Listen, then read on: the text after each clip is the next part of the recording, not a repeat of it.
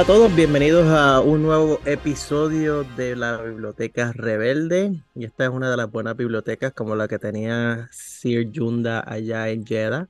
Conmigo se encuentra el otro bibliotecario que usualmente me acompaña en estos viajes a través de las páginas de los libros de Star Wars, así que aquí lo dejo para que se presente.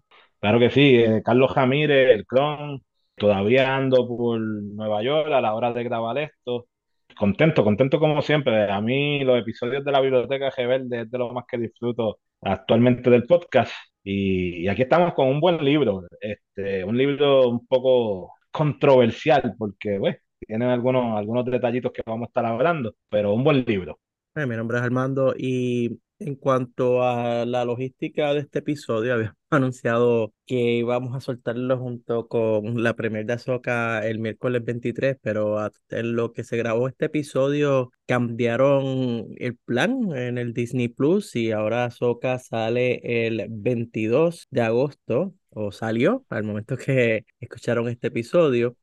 Este episodio tal vez sea el 22, tal vez sea el 23, quién sabe. Lo importante es que lo están escuchando y bienvenidos a nuestra discusión de Ahsoka por E.K. Johnston. Y esto es un libro, como mencionó Clon, que ha caído en controversia por asuntos que no son necesariamente responsabilidad o, o culpa de la autora, pero creo que debido a eso le han dado connotaciones negativas a ella, cuando en realidad no es culpa de ella, es culpa de Filoni, pero en su momento hablamos de eso. Este libro fue del 11 de octubre del 2016, estamos hablando que fue como un puente entre lo que en aquel momento fue Clone Wars, que estaba cancelado, y Rebels, que ya estaba en producción y era un show relativamente nuevo que estaba preparándose para traer de vuelta a Sokatano y había muchos años entre medio de las dos series y, un espacio vacío que debía ser rellenado. Clon, yo sé que tú de nosotros dos es el que sabías del libro de antes, yo lo vine a leer por primera vez para hacer este episodio. Cuéntanos un poco más de la parte técnica de este libro.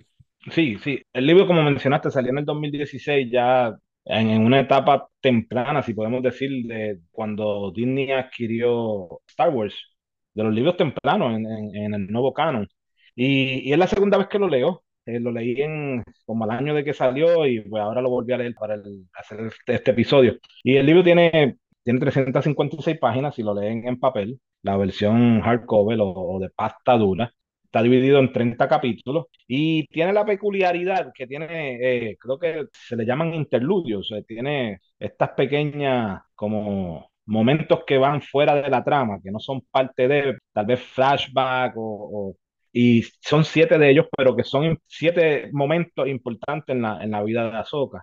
Entonces, e, estos interludios y el atrás y para adelante en la cronología de, de, la vida de Ahsoka es lo que lo hace un poco difícil de, de leer y seguir. O sea, a pesar de eso, es un buen libro.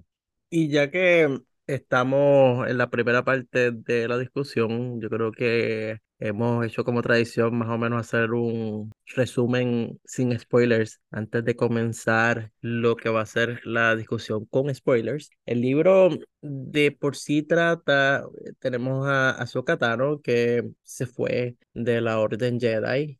Hay un espacio en el cual sabemos que bueno, es difícil de, ponerlo así porque estoy tratando de consolidar lo que sabemos de la serie de televisión cuando en realidad no sabíamos eso en ese momento.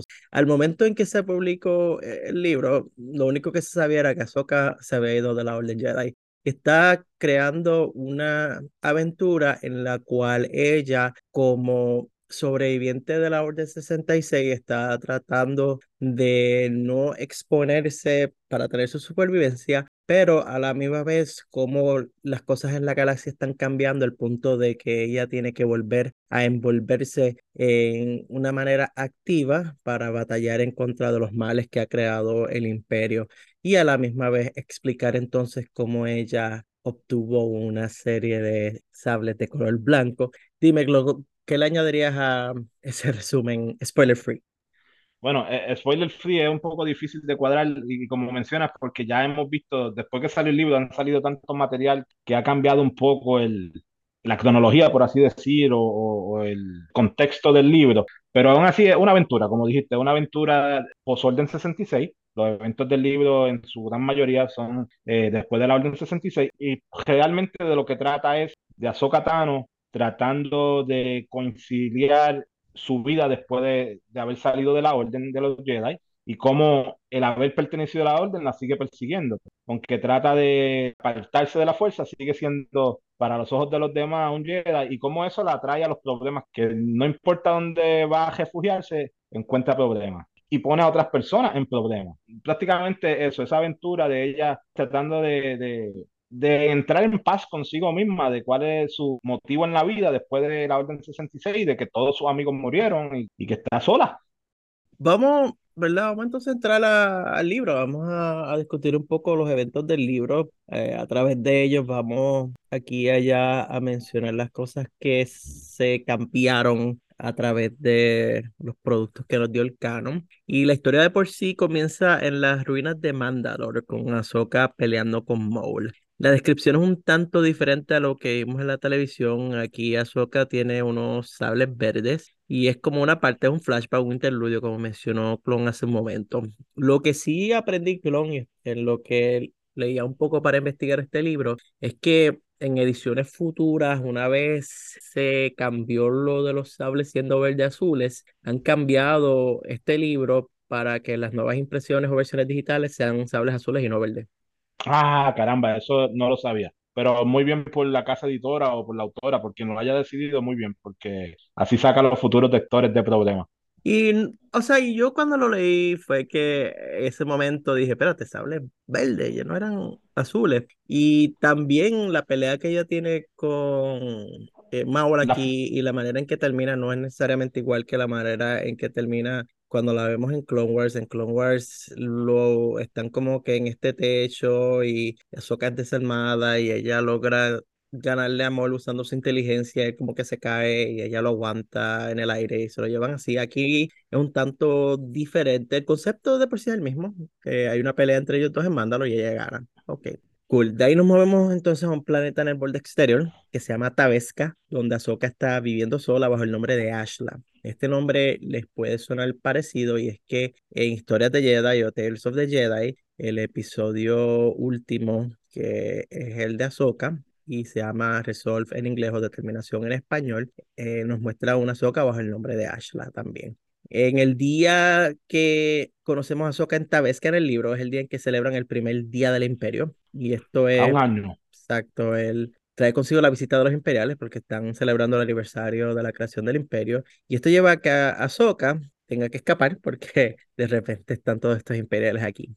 De Tabesca va entonces a la Luna Rada, donde conoce a una persona que se llama Kaden Larte en su búsqueda por una casa. Y, y yo lo encuentro cool que cuando llega Rada y está mirando las casas abandonadas para tratar entonces como de adquirirla de esa manera. En inglés le dicen eso los squatters, que está la casa, me meto aquí y olvídate el resto. Y siete años después, si pagan los taxes, es tuya. Exacto, si nadie la reclamó, es tuya, aunque en este caso le dijeron con anticipación de que nadie la iba a reclamar, así que salió bien con toda una ganga, clon. Yo creo que Rada fue tremendo lugar para ir. Me voy a mudar para allá.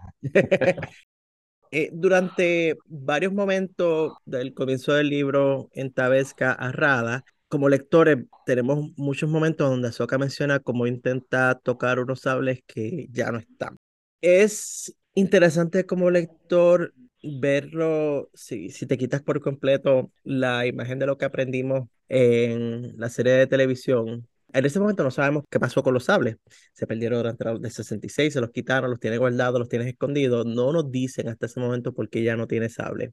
Eso sí, en el mundo en el cual Ahsoka está, se hace pasar como mecánica. Y ya en el segundo capítulo, yo digo que continuamos viendo cómo los fantasmas de la Orden 66 todavía la tormenta el narrador nos dice, una de las preguntas que ella se hace es cuántos de sus amigos habían sido asesinados por hombres con los que habían servido durante años, cuántos de los jóvenes habían sido asesinados por un hombre que tenía un rostro en el que confiaban implícitamente y cómo se sintieron los clones luego de que todo esto terminara. Y yo encuentro interesante la manera en que ella tiene esas tres interrogantes, porque tienes número uno, los amigos de ella, está pensando en los otros Jedi, en los otros Padawan. Luego se ponen los zapatos de esos Padawan en el sentido de que ellos tuvieron que ver a los clones virarse en contra de ellos. Y ella empatiza con los clones. Ella tiene también esa percepción de tratar de ver cómo se sintieron los clones y tal vez esa amistad que ella tenía con ellos, esta amistad, por ejemplo, con Rex,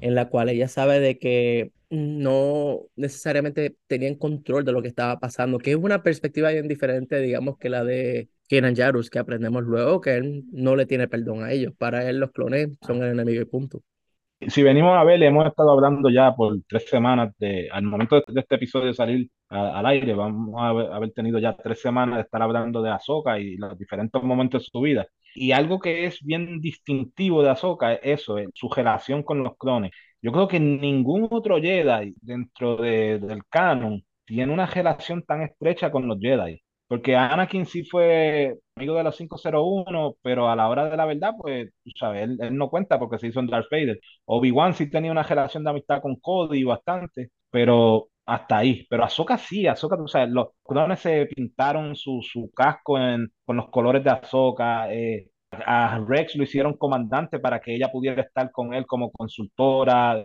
Inclusive sabemos por el tanto el libro como, como la serie animada de que Ahsoka prácticamente fingió la tumba de Rex y estuvo con ellos hasta el final. Y para ella los clones eran sus amigos. So, yo creo que eso es importante en, en Ahsoka como Jedi, que es la única que verdaderamente siente y padece por los clones.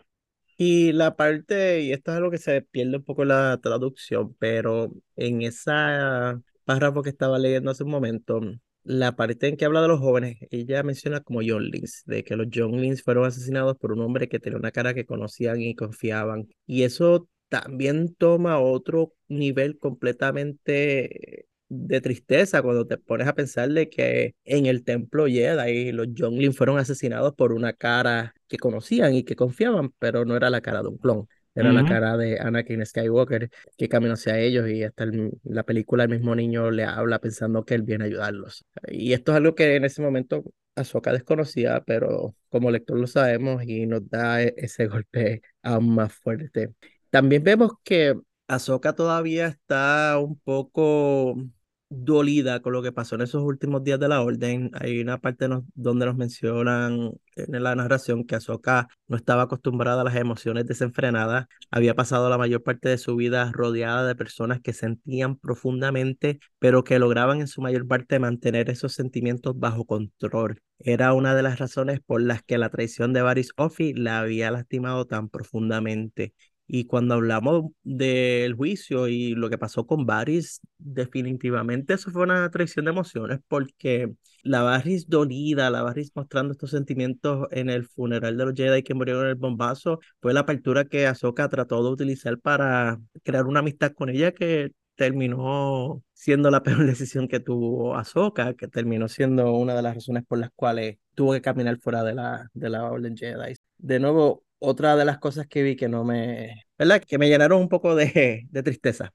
No, el libro, si, si nos ponemos a, a, a, leer el libro verdaderamente en detalle y, es un, un, roller coaster, de, o sea, una montaña rusa de sentimientos. Si tú te pones los zapatos de Azoka todo el tiempo, eh, sentimiento va, sentimiento viene, porque o sea, ella está continuamente recordando eh, su pasado y, y, lo dice en ciertos capítulos, dice de que o sea, ella tuvo unas experiencias que al principio la, no le permitían confiar en otras personas y según fue creciendo dentro de la orden, entonces sí se abrió a confiar más. Y después llega la orden 66 y los que ella confiaban ahora la traicionan. Ese sub y baja de, de confío no confío y emocionalmente la destruye.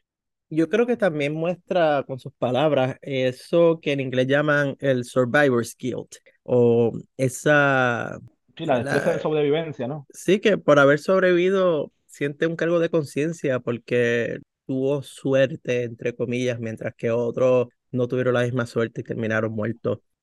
A través del libro también nos mencionan cómo el imperio no utiliza a los no humanos en posiciones de poder. También hablan un poco de la política y de cómo el Senado es prácticamente algo de adorno que no tiene muchos dientes. Dentro del planeta Rada conocemos a un personaje llamado Janet Pilar, es todo un contratista imperial, un empresario asignado para buscar un lugar en el que el imperio pueda tomar control de la producción agrícola y por supuesto seleccionan a Rada. Uno de los requisitos que le pusieron es que tenga poca población y que nadie lo extrañe si pasa algo. No es de sorprendernos que el imperio está tratando de explotar los recursos de un planeta, algo que se ha visto constantemente, incluso en la temporada pasada de Bad Batch vimos varios lugares que el imperio estaba explotando, en el caso de Camino destruyendo luego que le sacaron su utilidad.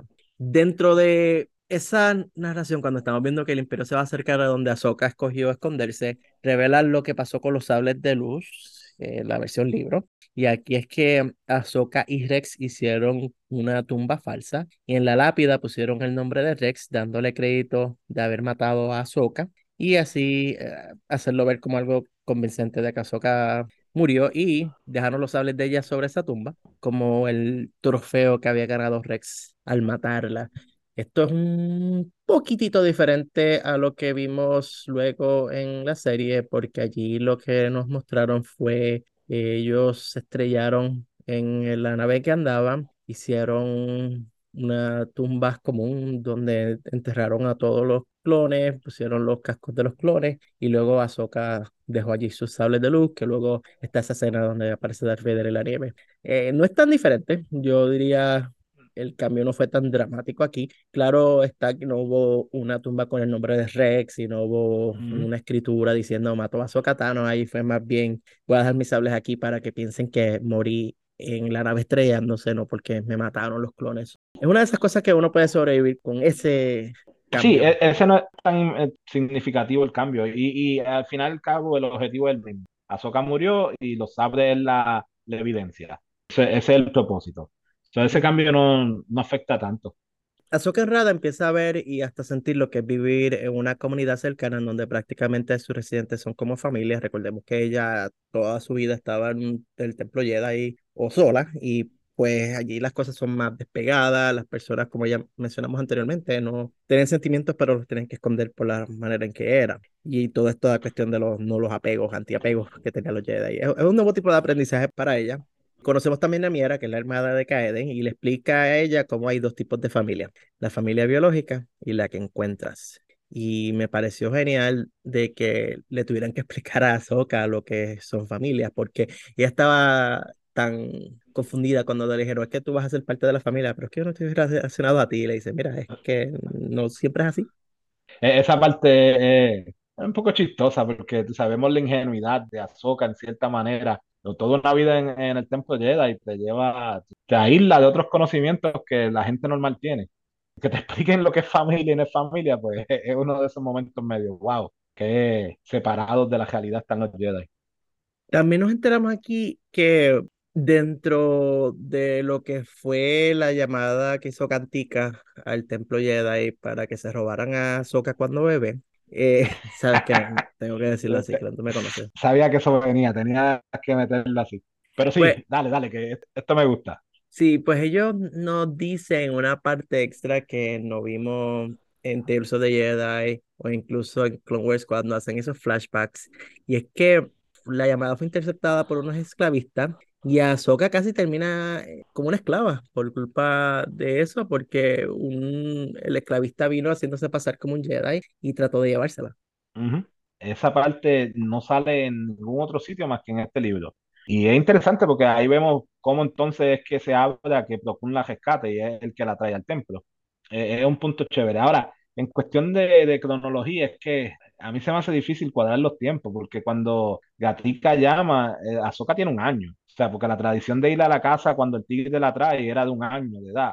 Descubre la, que es, sensitiva, la llama al templo y la van a secuestrar de un año. Entonces demuestra que ella, ella recuerda estos eventos y se siente, eh, es lo que es la causa de que ella no confíe. Pero a un año de edad, no sé, como que ahí el, el timeline es un poco difícil de cuadrar.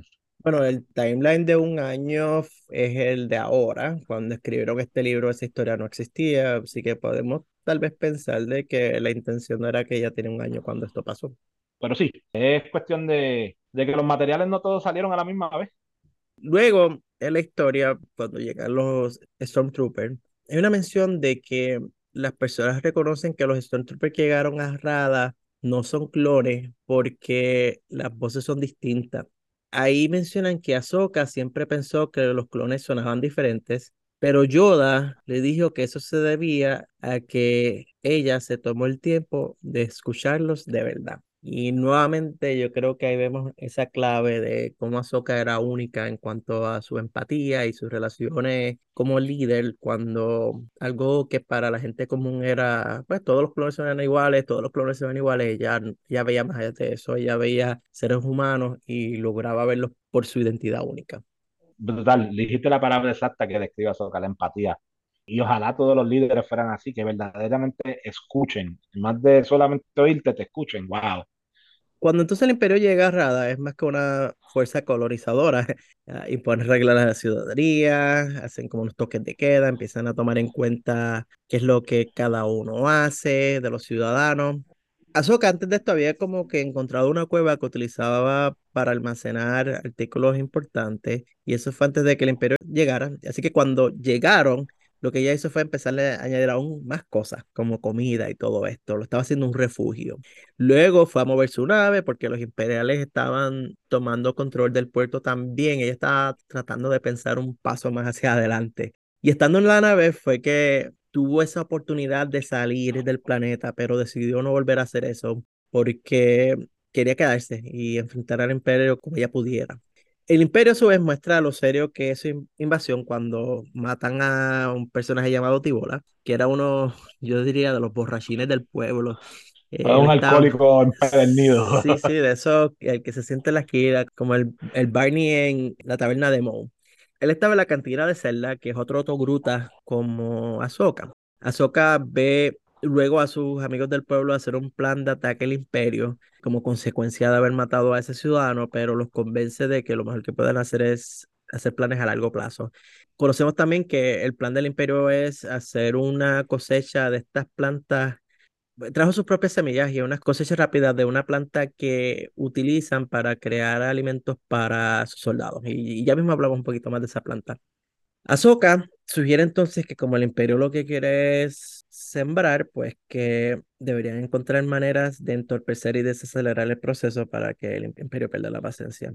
No solo eso, ella expande la red de su refugio a múltiples cuevas que tiene esta errada. Rada es una luna, eh, por cierto. Con la ayuda de Zelda, las ha suplido con comida, agua, diferentes tipos de equipo y ahora solicita la ayuda de Miara para hacer explosivos y es porque Miara eh, instaló el sistema de seguridad en la casa de Azoka, tomó una cerradura y si la cerradura de la puerta de esa casa no la activabas correctamente generaba un choque eléctrico y explotaba con una tinta. Eh, yo quiero ese sistema de seguridad aquí en mi casa, clon, de verdad. ¿verdad? Voy a llamar a Miara. Sería chévere. Creo que en, en, los bancos tienen algo así, que si te jodas el dinero, te dar una tinta de color, pero... Bueno, eso... eso o es Hollywood, tal vez. Eso, eso es más, más mito que realidad, de que los hay, los hay. Yo habiendo trabajado en un banco, créeme que ellos prefieren que el dinero no quede destruido y por eso ponen chips GPS que te encuentran a ti y el dinero en vez de destruir el dinero. Anyway, por otro lado, eh, que era el empresario, anda observando la producción de la luna, nos enteramos que la cosecha imperial va a ser utilizada para las raciones con las que alimentan a los soldados y este tipo de semilla utiliza todos los nutrientes de los terrenos en donde es plantada. Cuando el imperio termine la luna, no va a quedar tierra útil. Nosotros, como personas que hablamos mucho de naturaleza, creo que podemos quedar espantados al pensar del desastre ecológico que está creando el imperio en Rada sí, no, cuando yo leí esa parte, yo dije, aquí está mi culé. Aquí viene el culé verde, el culé eh, ecológico. Y, y sí, nos dan una lección ecológica. Eh, están utilizando un cosecho que le quita todos los nutrientes a la tierra y la deja infértil. Prácticamente después de eso no hay nada que hacer. sería cuesta arriba recuperar esos suelos.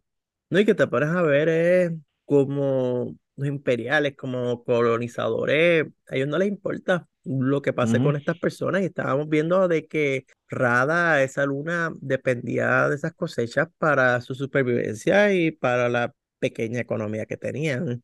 Y no, no solo eso, eh, eh, al principio, perdona, eh, hay una parte de que ellos se enorgullecen de que ellos comen comida fresca, natural, porque la siembran ellos que no eran las raciones del imperio. Entonces, sin embargo, cuando el imperio llegue y mete esta nueva planta, pues se va a pique la, su comida verdadera.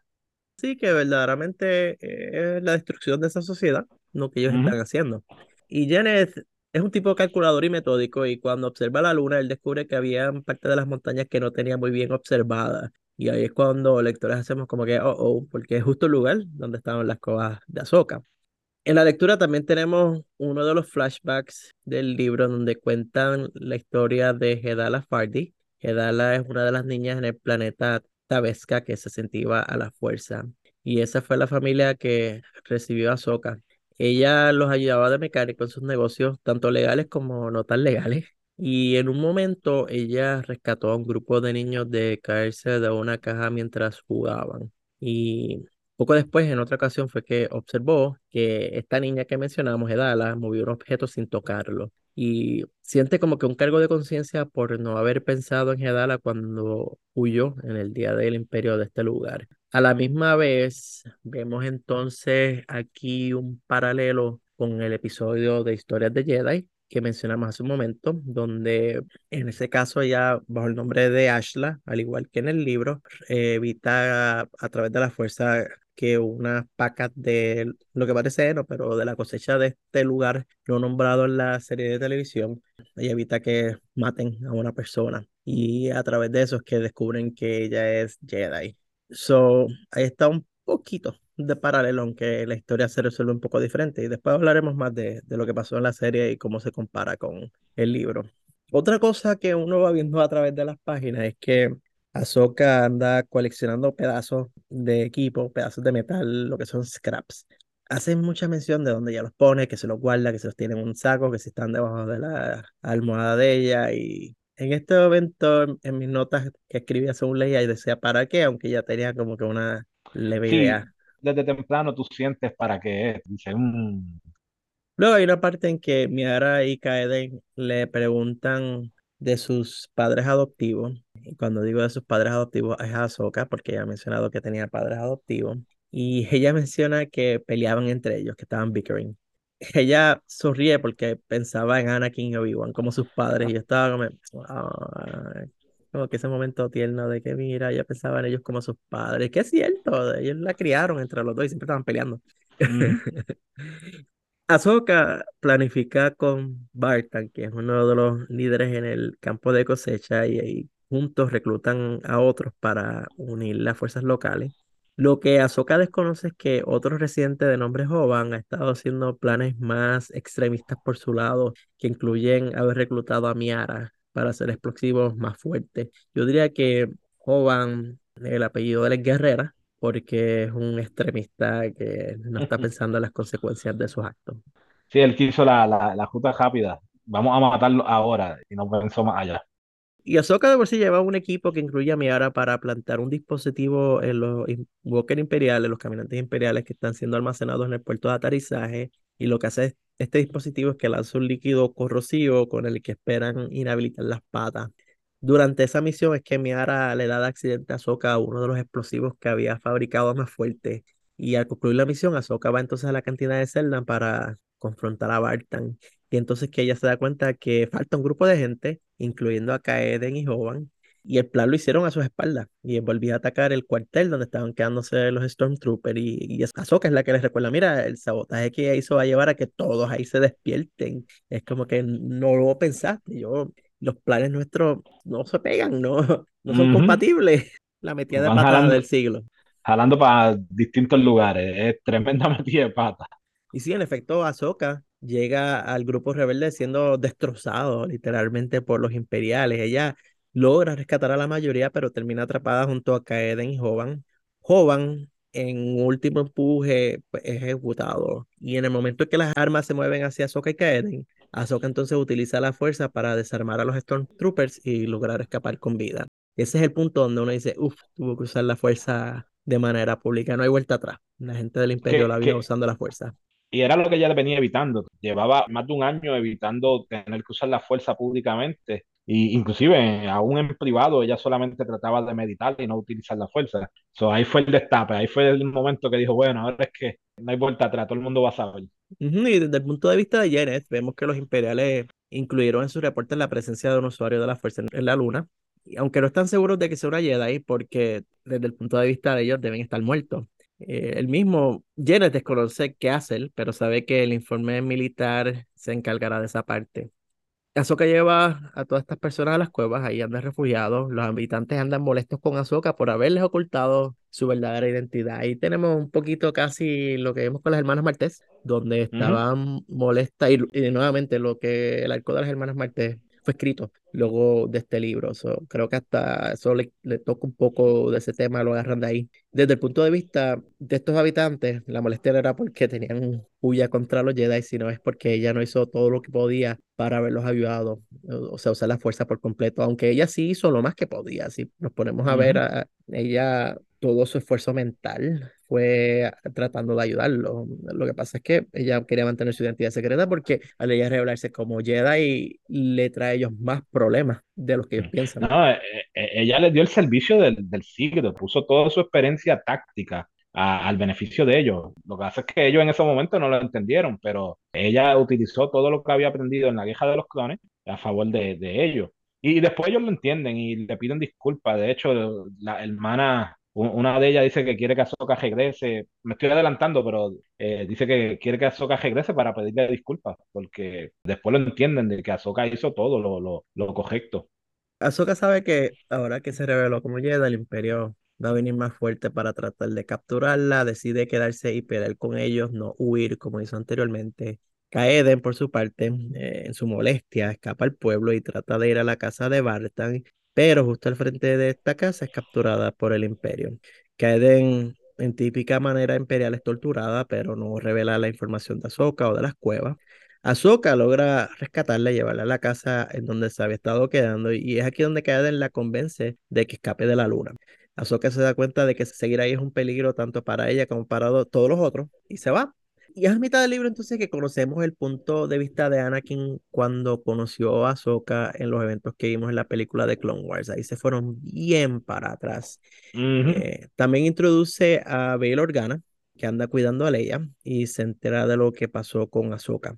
Pero además de Bail Organa, también se entera el sexto hermano, que anda en Tabesca buscando a la niña Fardy, que tiene habilidades de la fuerza. Y yo creo que ahí, Club, nuevamente tuvimos que sacar nuestro atlas de... Sí, la lista, la lista de los hermanos eh, de, los, de los inquisidores, porque el sexto hermano era uno que no habíamos visto, bueno, en ese momento en que salió el libro no habíamos visto mucho de los inquisidores. Es que vemos que también los niños, la idea era capturarlos y llevarlos para experimentarlos y corromperlos estando en Tabesca es que el sexto hermano escucha lo que pasó en la luna. Es como este juego de entra tú y salgo yo, porque estando en Tabesca el sexto hermano se da cuenta de lo que pasa en Rada y sin saber que Azoka va, entonces a Tabesca se va y, y es como que, wait, what? Eh, uno, sale por la puerta de adelante y la otra va entrando por la de atrás. Pero también es que nos muestran cómo Ahsoka está en desconocimiento de lo que está pasando en cuanto al lado del imperio, porque nos dicen, Ahsoka había escuchado rumores de un señor oscuro que servía al emperador, pero nada que haya sido confirmado. Es como que, como vimos después en la serie, está desconocimiento de, de Vader. El sexto hermano, cuando llega a Rada, decide que la mejor forma de atraer al Jedi misterioso es torturando a la gente que lo ayudó, ya que no tiene idea de dónde puede estar Ahsoka. Pues Ahsoka tiene que huir de Tabesca luego de que las actividades que estaba haciendo para la familia Farsi, que aunque eran subterráneas, eran buenas, llamó la atención imperial, porque ella pensaba de que esta familia lo que eran eran unos smugglers, que lo que ella estaba haciendo era crímenes, pero se dio cuenta cada vez que hacía una misión para ellos, que la gente se alegraba. Y es que en realidad esta gente lo que estaba haciendo era ayudando a otras personas y por encima entonces de las misiones de ayuda que le daba a la familia, ella estaba haciendo aún otras cosas más. Y esto llamó la atención de las peores personas. Lo más interesante es que cuando ella llega a otro lugar, se encuentra entonces con una persona del sindicato criminal Black Sun. Black Sun o el Sol Negro es algo que hemos visto mucho en los cómics más que en las series de televisión, pero me gustó que lo, lo introdujeran. Mientras más sindicatos criminales, mejor. Sí, de hecho el libro introduce un montón de, de cosas que para ser el 2016 cuando sale, era una etapa temprana de, la parte, ¿verdad?, de, los de los sindicatos, eh, los inquisidores, lo que más tarde pasa a ser en la séptima temporada de Clone Wars, Rebels. Este libro prácticamente lo tiene todo. En uno de los interludios nos muestra entonces a Obi-Wan. Está en una meditación reflexionando sobre lo que ha ocurrido y mira hacia el sable de Anakin que aún él tiene. Ese es el pie forzado de la serie de Obi-Wan. También. Interludio. Sí, y, y hablan de cómo mientras eh, hacen un pensamiento de, dice, mientras estaba allí mirando la piedra, que es la tumba de Shmi, sintió una vergüenza aún más profunda. Qui-Gon la había dejado allí como esclava y Obi-Wan había hecho todo lo posible para evitar el regreso de Anakin. Y, y esto es súper fuerte porque algo que se cuestiona muchas personas en cuanto al tema de la esclavitud de Star Wars y lo que pasó con Anakin es la manera tan cruel que fue dejar a Shmi como esclava y llevarse solamente a Anakin. Y ahí lo menciona, Qui-Gon la había dejado allí como esclava y Obi-Wan había hecho todo lo posible para evitar el regreso de Anakin. Y Obi-Wan ya en este punto más viejo tiene ese cargo de conciencia y tal vez se da cuenta de cómo eso fue una de las gotitas que colmó la copa de Anakin hacia el lado oscuro, de si no hubiesen evitado ese apego de manera forzada, si hubiesen dejado tal vez que esa relación continuara, aunque fuera una relación distante, Anakin no hubiese terminado como terminó. Fíjate, a, mí e, esa parte me encantó. Ese pensamiento de Obi-Wan, la forma, el, el cargo de conciencia y todo, me gusta. Pero hasta cierto punto, cuando yo lo estaba leyendo ahora por segunda vez, me pregunté, oye, ¿hasta qué punto esto es servicio a los fanáticos? Porque todo el mundo, como tú dices, ha criticado de que eh, Qui-Gon dejó a la, mamá y se llevó el muchacho, no, no hizo nada por sacar de la esclavitud a ambos. Entonces yo me digo, bueno, la, autora en este caso, ¿hasta qué punto lo hizo por satisfacer a los, a los fanáticos? Pero haya sido fanservice o no, quedó bien dentro del libro. Ahsoka logra sacudirse a la gente del Black Zone porque obviamente ellos están buscando a la persona que les ha costado tantos créditos. Ella hace eso solo para ser atrapada por otro. Y, ya mismo un poco más sobre eso. Rada, el sexto hermano llega a la cueva y mata prácticamente todas las personas que están allí, menos a Kaeden. Es una masacre. Nos enteramos luego que la nave que capturó a Soka era de los asociados de Bail Organa y en ella está Artudito. Y Ahsoka hace la mención que es la pregunta slash comentario que hacen todas las personas, ni siquiera te borraron la memoria de Artudito, porque Artudito llega a las dichosas secuelas y, todavía tiene todas sus memorias increíbles. Y ella sí lo reconoce, pero Darth Vader no. es que Darth Vader no, no, no es Anakin, ¿no? ¿verdad?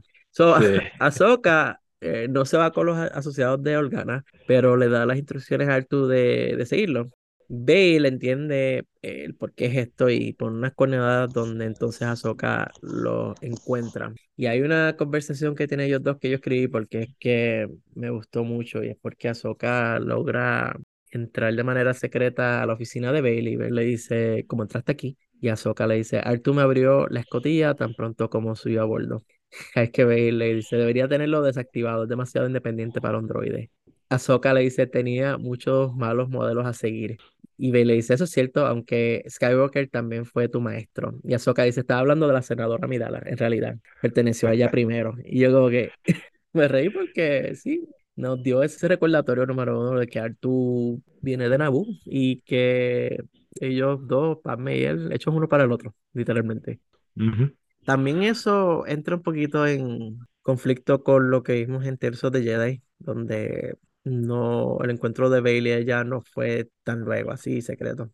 Eh, Bailey la invita a unirse entonces a la rebelión, lo que ella no quiere, porque ella dice que eso es dirigir personas a su muerte. Bailey le dice que hay muchas cosas que ella puede hacer para ayudar.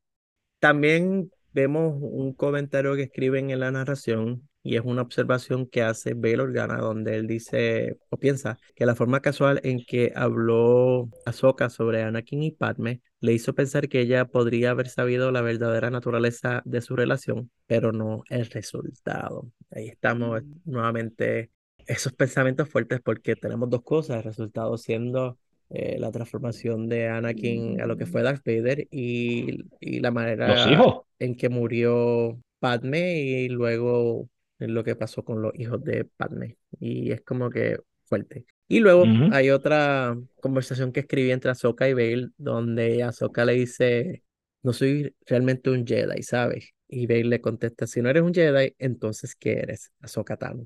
Y Ahsoka le contesta, te avisaré cuando lo descubras. Y volvemos, es ese tipo de conversación donde le cuestiona a ella si es un Jedi y ella no sabe. Es como cuando la otra que estábamos hablando en el episodio pasado, que dice, aún no. Aquí ya está, ¿verdad? Tratando de, de saber qué. Inclusive en, en, en, el libro, en un cierto punto, creo que fue con Bail Organa también, que lo mencionamos la semana pasada, más o menos el mismo contexto. Le dicen, bueno, si no eres un Jedi, a la verdad que te comportas como lo que se supone que sea un Jedi. Ella es la definición de, de un Jedi, lo que quisiéramos ver. Luego de todo esto, Ahsoka visitó Ilum para buscar nuevos cristales Kyber. Sabemos que los pedazos de metal que tenía guardados terminaron sirviendo como piezas para crear unos nuevos sables de luz. El problema es que cuando llega a Ilum, el planeta estaba siendo minado y destruido por el Imperio, al nivel de que en varios lugares se podían ver las partes más profundas del planeta. Sin saberlo, ella estaba viendo lo que fue eventualmente el comienzo de Starkiller Base, que fue el desafortunado resultado de esta explotación del planeta Ilum. Aprendemos también las consecuencias psicológicas de lo que hizo el falso Jedi que había visitado la villa cuando era pequeña. Debido a esto, Ahsoka tenía problemas en confiar en las personas.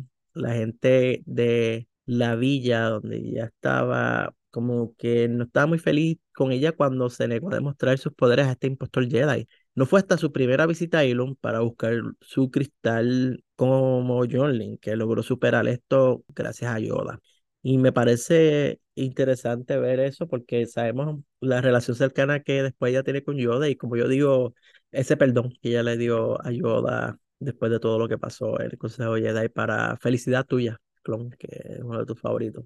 Claro que sí, claro que sí. Y es una meditación luego de que falla encontrar esos cristales en Ilum, que siente unos cristales que la están llamando Rada. Y es que regresa y se enfrenta al sexto hermano, se enfrenta a él sin sables de luz, a, mano pela, y logra la victoria al poner sus manos en los sables del inquisidor, y esto causó que se rompiera el hilt, la base, y la energía causó una explosión que lo mató. Y es como, estábamos hablando de eso la semana pasada porque vimos algo similar en uno de los episodios de Rebels, que es cuando ella estaba peleando con la séptima hermana y apaga sus sables de luz en ese enfrentamiento. Y es literalmente lo mismo, porque ella pone las manos en el sable, aunque en, en la serie de Rebels el sable no explota, ya como que se lo quita, no, no mata a la Inquisidora, yo creo que fue una buena. Yo viendo eso en la serie, después de haber leído el libro, dije como que, ah, ah, eso fue lo que hizo. Y pues no solo eso, Ahsoka recupera ese sable del Inquisidor y los cristales Kyber que habían dentro de ellos y los sana mientras construye sus sables con las piezas que tenían. Y al encenderlos son sables blancos. Exacto. Los primeros sables, sables blancos que vemos. El origen de los sables blancos de Ahsoka que son cristales Kyber que fueron sanados de un inquisidor. A los que no sabían, ahí está la respuesta de donde salió su sable de luz. Botín, espero que estés escuchando este episodio ya que estabas preguntando.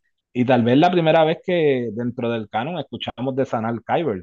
Ya tú habías mencionado una vez en los cómics que Luke lo trató, pero tal vez este es el primer momento en que lo logran efectivamente. Ahsoka logra rescatar a Kaeden y con la ayuda de Bail Organa hacen una evacuación del pueblo entero.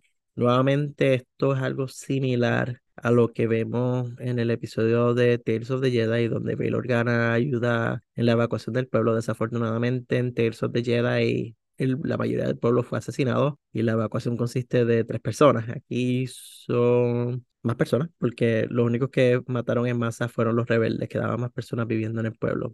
Eh, ya el suelo de la luna no servía.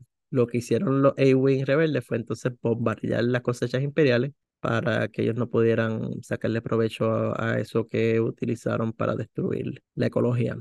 También parte de la evacuación, yo le escribí aquí por, como dato interesante, está el Tantif 4 y el Capitán Antils, que son personajes de la nave que luego vimos más adelante en la saga de Star Wars. En el Tantif 3, no en el 4, Ahsoka se reúne entonces con Bail Organa y escucha una parte de una conversación que él tiene con Leia, que también lo encontré adorable porque ella no sabía quién era Leia y yo creo que sí, verdaderamente Ahsoka se enterara de que fuera Leia, la adoptaba.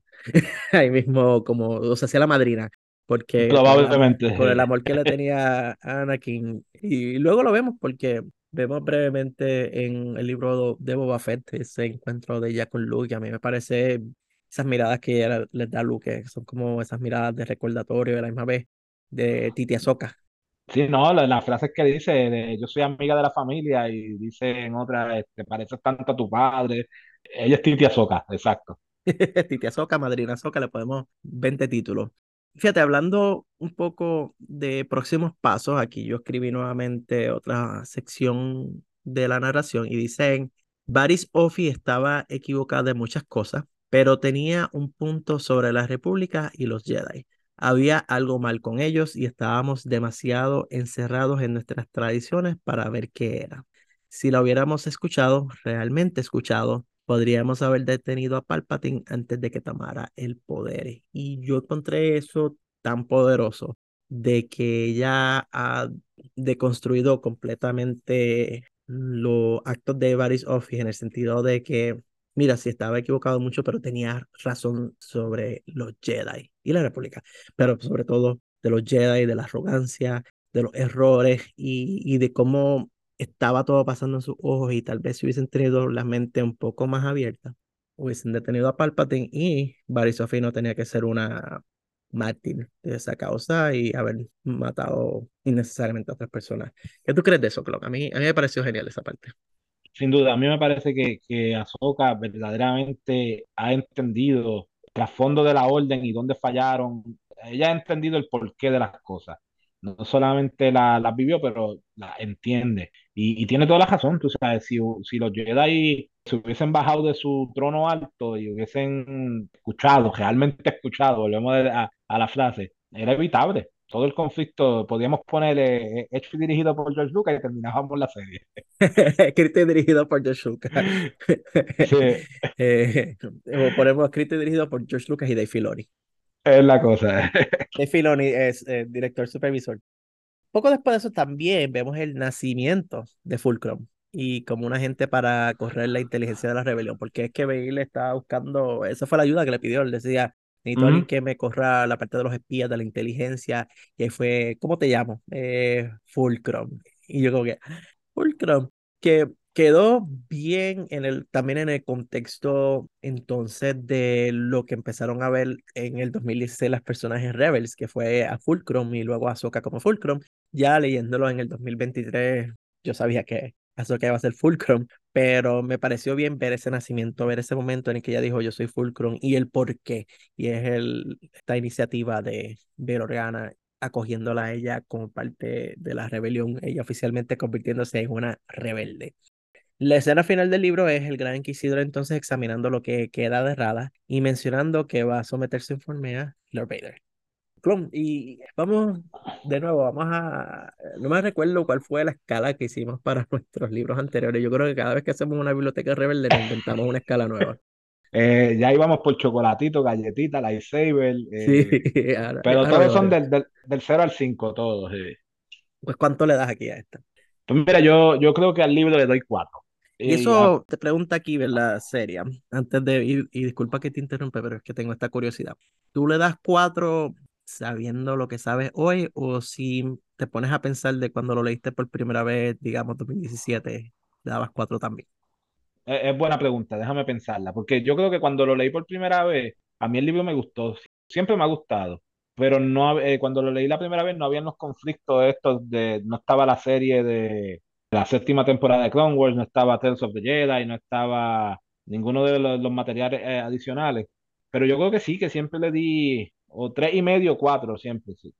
¿Y eso por qué? Vamos, oye, al, cuatro que le estás dando hoy.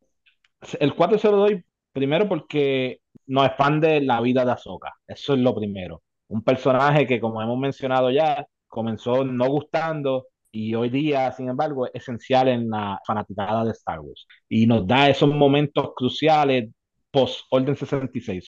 E, eso nada más es suficiente, me gusta. Segundo, nos da gran parte de los elementos únicos de la mitología de los Jedi, los cristales Kyber, el sangrado de ellos, la curación y finalmente los, los sabres blancos, que todos hemos, nos hemos hecho fanáticos de eso. Me gusta porque nos da los eventos tempranos del imperio, cómo el imperio está eh, actuando y lo rápido que actúa, porque cuando leemos, a los efectos, estamos celebrando el primer año del imperio, ya un año, ya ellos estaban volando en cañones, tenían su agricultura, estaban usando tecnología de, la, de lo que era la República, pero ya tenían, eh, por ejemplo, los walkers eh, eran nuevos, los tanques eran viejos, pero los walkers eran nuevos. Caramba, verdaderamente, si lo miramos desde el punto de vista de, de Palpatine, el hombre tenía un plan tremendo. Todo eso lo vemos. El libro, aunque toca los, los aspectos de Ahsoka, detrás del el background del libro nos toca mucho la política y todo eso me gusta y por eso es que le doy el 4, porque es que es un libro bastante redondo en cuestión de todos los aspectos, la, la magia de los Jedi, la política del imperio. De hecho, hay una frase que me gusta de que dice que el imperio tenía dos herramientas. La primera era eh, el fear, ¿no? El, el, Miedo. el miedo, exacto. Y la segunda era el hambre. O sea, ellos estaban eh, haciendo pasar hambre a, a, los súbditos, al pueblo. Y vemos esa política. E, e, eso me gusta y por eso fue mi cuatro. De, de verdad que. Y no le doy los cinco por, pues, por, por, los detallitos de que ahora viéndolo, pues tenemos los problemas de cronología y, y, todo eso. Y además, si se vale decir, en la página 104 encontré un error en el libro. el, el, el personaje en esa página llama Dice, como Azoka dijo, pero hasta ese momento Azoka no había revelado que se llamaba Azoka, estaba utilizando todavía el seudónimo. O sea, ahí hubo una confusión en nombre. Tal vez fue tipografía que lo escribieron mal, pero de que un ejol es un ejol. Sí, tengo de lo que leí en cuanto a los arreglos del sable de luz, de ponerlo azul, también arreglaron ese error. Ediciones actuales del libro no se encuentran con eso. Yo por mi lado le daría yo estaba un poco dividido y yo le doy un 3, un 3 de 5. Me baso, ¿verdad? Yo no, para mí los errores de continuidad es un non-issue, no, no lo encuentro como un problema. El otro día yo estaba escuchando, de hecho, un podcast donde mencionaba que tenemos que recordar que la historia de Star Wars es algo que pasó hace mucho tiempo atrás en una galaxia muy, muy lejana. Todas las historias que ocurren hace mucho tiempo atrás tienen la posibilidad de que dependiendo de quién las cuenta son diferentes. Es como, claro. por ejemplo, tú te vas a, a, una historia, a las historias bíblicas y tienes versiones diferentes dentro de la misma Biblia, por ejemplo, y, y es, no, el, claro. es el mismo hecho contado de diferentes maneras. Y si te pones a ver, ¿verdad? Vamos a suponer que tomar una Biblia como un libro histórico. Hay historiadores que cuentan desde el punto de vista no religioso los eventos que ocurren ahí. So, tienes uh -huh. diferentes maneras de ver lo mismo. Si nos vamos a ese punto completo de fantasía y de cómo es algo que pasó hace mucho tiempo atrás, es natural de que hayan diferentes versiones de ella. Y yo sé que estoy estirando el chicle aquí, que es una manera eh, de justificar los errores que creó Filoni, pero ¿por qué complicarnos la vida por eso? Sacando eso por el lado, yo no sabía mucho de lo que iba a pasar en este libro. Sabía, por ejemplo, de que iba a haber el origen de los cristales K, ¿verdad? Que los había sanado, todo eso ya me había enterado de la batalla que iba a tener con un inquisidor. Más allá de eso, no, había, no me había tomado el tiempo de saber qué es lo que iba a pasar y yo encontré la historia un tanto sencilla para mi gusto. Yo creo que me había creado esta expectativa de que iba a haber una aventura al estilo Clone Wars temporada 7 y más bien era una aventura al estilo Clone Wars temporada 4. O sea, era um, Ahora, un episodio de estos de, del medio donde sí ocurren cosas importantes porque sí ocurre eso, pero la parte entre medio de estos eventos grandes de los, los sables, de encontrarse con el Inquisidor, de encontrarse con Bel Organa, esa historia en el medio fue, para mí fue un poco débil. De hecho, el, la pelea con el sexto hermano, ella casi ni siquiera se, se ven, o sea, es bien corto del momento en que ella comienza uh -huh. ese encuentro con él a que lo mata, fue nada, no hubo... No un brinco hubo, y, y, un puño, manda. Sí, no, no, no hubo, me hubiese gustado ver tal vez, si el libro tuviera 100 páginas más, eh, ella siendo antagonizada por ese hermano, más ver más ella tratando de utilizar su inteligencia y su poder en la fuerza para combatir al inquisidor, que no lo eliminaran de la patada de un golpe tan rápido. También creo que incluso el imperio, ni siquiera más allá de ella haber saboteado los caminantes y luego hacer el escape de caer de la prisión, ella tampoco tiene esta oportunidad de enfrentarse mucho al imperio. So, yo creo que en esas partes donde no vimos esa acción, tal vez fue lo, mi decepción, entre comillas. Me lo uh -huh. disfruté del libro, lo, me lo leí en dos días. Fue una lectura súper rápida. Eso fue escribiendo, parando y escribiendo notas. Si lo estuviera haciendo para notas, me lo leía en un día. Y creo que ahí está el punto. El libro es publicado de nuevo por Disney, este, Lucasfilm Press, no es una novela completamente de adulto, es a un, a un nivel Un young adult. intermedio, Sí, es un young young adult. adult. Quizás por eso, tú sabes, es un poco más simplificada. Me, me gusta la analogía que hace, es, es Clone Wars temporada 3, 4, por ahí, no, no Rebels. Y de hecho creo, con miedo a equivocarme, pero creo que parte de los arcos de este libro eran arcos que se iban a hacer en Clone Wars, al igual que aquellos que los que Que el pusieron en el libro y que los que hicieron en la temporada 6 de los episodios perdidos, entre comillas. perdido, exacto. Entonces, pues no, no lo hicieron en, en, en muñequito y nos lo dan en un libro. Ahora, viendo, haciendo un poquito de investigación para el episodio, le cuestionaron una vez a Dave Filoni por qué el cambio, porque cuando él logró poner en pantalla muchos de los eventos que están en el libro, porque él cambió las cosas, y él dice que todo estaba basado en el mismo bosquejo que se le entregó a, a Disney Lucasfilm Press. Lo que él hizo fue supuestamente una lista de las ideas de lo que había pasado, se la entregó a la casa publicadora, la casa publicadora entonces se lo da a la autora, la autora hace un libro a base de este bosquejo y, y el libro es publicado. Y yo no culpo mucho a Filoni porque yo estoy seguro de que él hizo este bosquejo y él tenía en su cabeza una idea de lo que iba a pasar y, y una vez él entrega este bosquejo y se lo da a la casa Ya deja de publicadora, exacto, ya salió de sus manos y, y la autora hizo su visión de lo que iba a pasar. Él teniendo el poder que tiene, siendo Dave Filoni, me imagino que cuando Disney le dijo, sí, toma, haz la temporada 7 de Clone Wars, sí, toma, haz unas historia de los Jedi, Tales de Jedi, y él dijo, ok, aquí yo voy a hacer lo que verdaderamente yo quería hacer. Y George Lucas hizo lo mismo, o sea, George Lucas cambió cosas. Cuando hizo las precuelas ya habían dos o tres historias por ahí que él había soltado y él hizo lo que dio gana y ahí fue que se creó la cuestión esta del que si el De canon los múltiples canon. de los múltiples canon que si el canon de Lucas, de las películas, el canon escrito, si entraban en conflicto, y, y es lo mismo, es todo creador hace esto. Yo creo que fue un deservicio lo que muchos fanáticos hicieron de criticar a la autora por esto y echarle la culpa a ella. Para mí, ella como autora, yo me he leído, yo creo que es de una de las que más me he leído, porque leí las tres libros que ella escribió de Amidala, ahora este de Ahsoka, y ahora viene uno pronto de ella con Kira, que Kira es una de mis personajes favoritos, y yo espero con ansias ver cuál va a ser el tratado que le va a dar entonces a Kira. Yo no la culpo a ella, yo no pienso que sea algo negativo, y de hecho los cambios tampoco fueran tan grandes, son cosas que podemos consolidar bien fácil, y que fue lo que hicimos a través de este episodio, tal vez de explicar, esto pasó en el libro y esto fue lo que luego pasó en la historia de los Jedi. Creo que podemos sobrevivir como fanáticos. Y no me Claro, sorprendería que ahora la serie de Ahsoka en vivo empecemos a ver también contradicciones a lo que ocurrió en las series animadas. O es algo que tenemos que estar preparados a afrontar y ya está. Bueno, la, ventaja que tiene la serie ahora, que estamos locos por ver, es que en una etapa de tiempo mucho más en el futuro. Eh, aquí, el- de nuevo, el problema de todos estos libros es el meollo de que están todos directamente después de la Orden 66. O sea, ahí tenemos Obi-Wan, Rebel Sky a los pies, eh, Andor, todo, todo es en ese transcurso de tiempo. Calquesti. Calquesti por otro lado, exacto. O sea, y, y, eh, es tumultuoso, eh, tenemos tanta historia y cuadrarla en, cronológicamente, ahí es que se complica la cosa. Para la serie de ahora de Azoka, pues estamos hablando 30, 30 y pico años después, o no creo que tengan tanto problema. Pero overall me disfruté mucho leer el libro y me disfruté mucho esta discusión, Clon. Yo creo que nuevamente tenemos otro episodio exitoso de la Biblioteca Claro, Rebelde.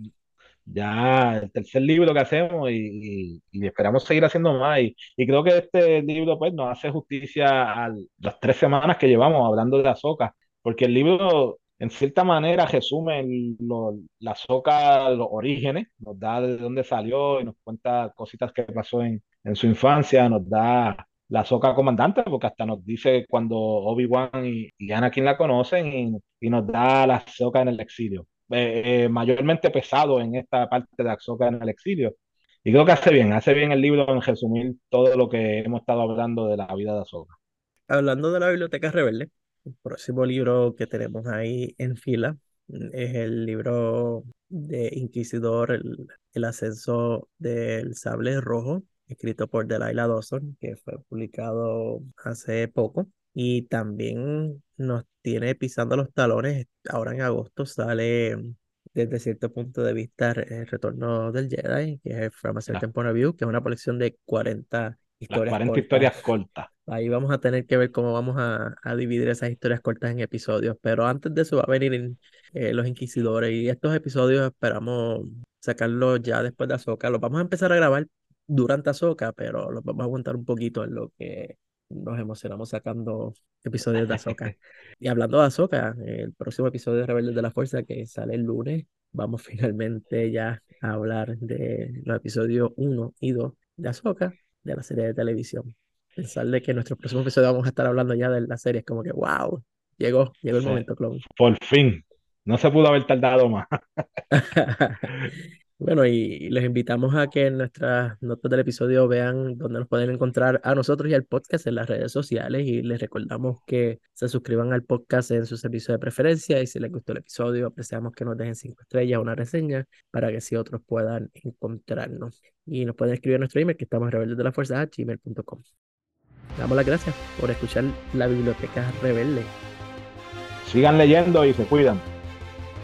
Para la luz y la vida. Hasta la próxima.